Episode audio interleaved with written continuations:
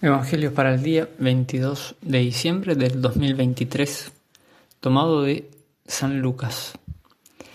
María dijo entonces, Mi alma canta la grandeza del Señor y mi espíritu se estremece de gozo en Dios, mi Salvador, porque Él miró con bondad la pequeñez de su servidora.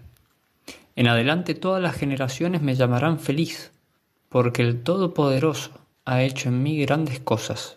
Su nombre es santo. Su misericordia se extiende de generación en generación sobre aquellos que lo temen. Desplegó la fuerza de su brazo, dispersó a los soberbios de corazón, derribó a los poderosos de su trono y elevó a los humildes. Colmó de bienes a los hambrientos y despidió a los ricos con las manos vacías. Socorrió a Israel, su servidor, acordándose de su misericordia, como lo había prometido a nuestros padres en favor de Abraham y de su descendencia para siempre. María permaneció con Isabel unos tres meses y luego regresó a su casa. Palabra del Señor. Gloria a ti, Señor Jesús.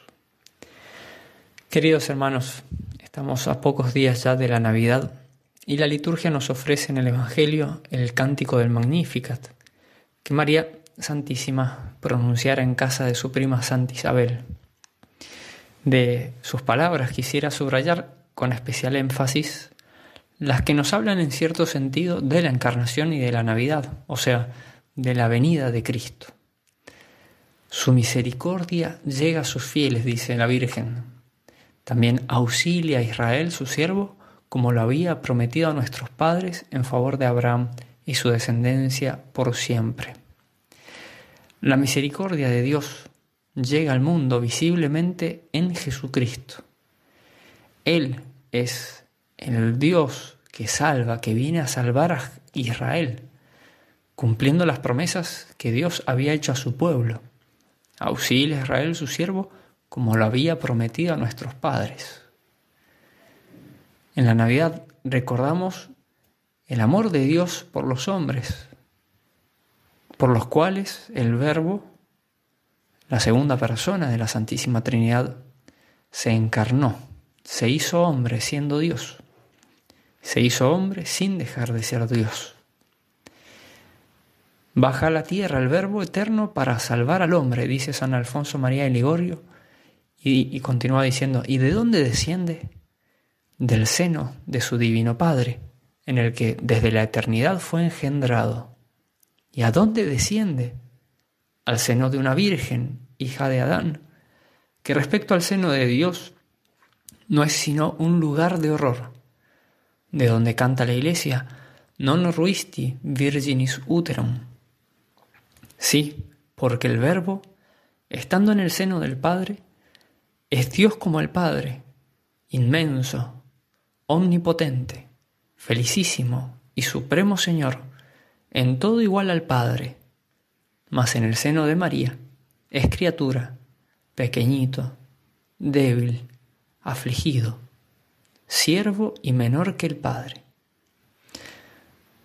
Esto nos hace ver la magnitud del amor de Dios. Por eso Cristo dirá, tanto amó Dios al mundo que le dio su Hijo único.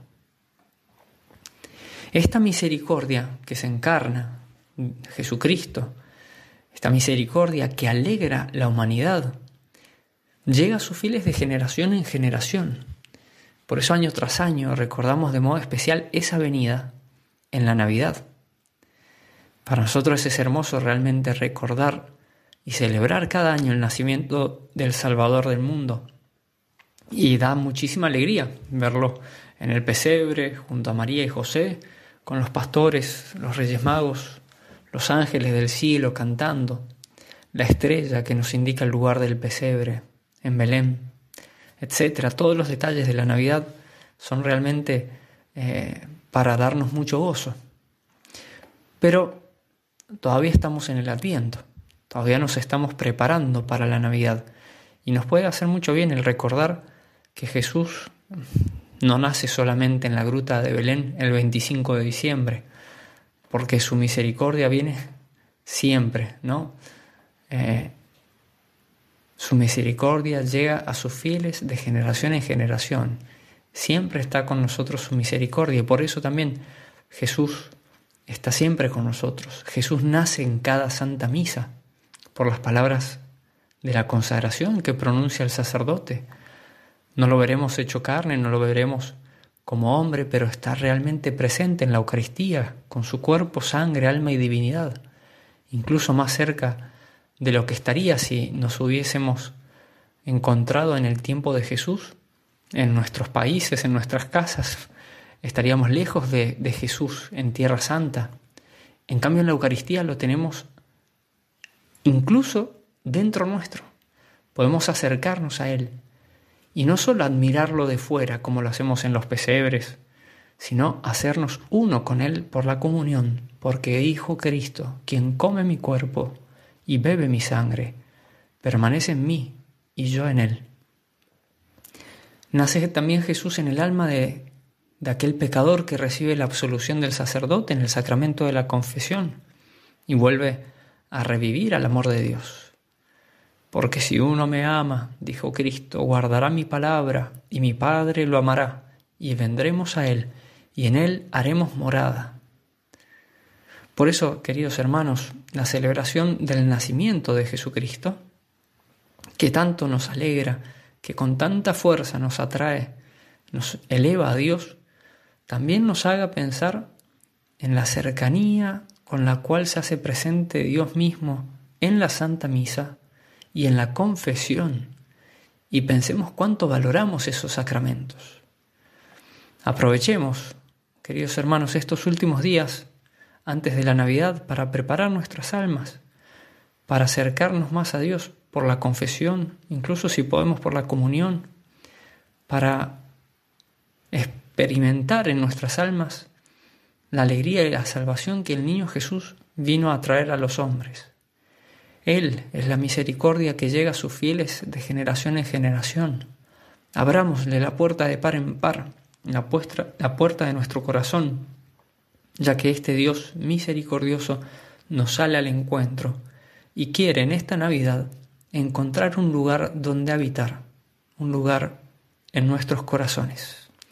Que así sea, muy feliz Navidad para todos y que Dios los bendiga.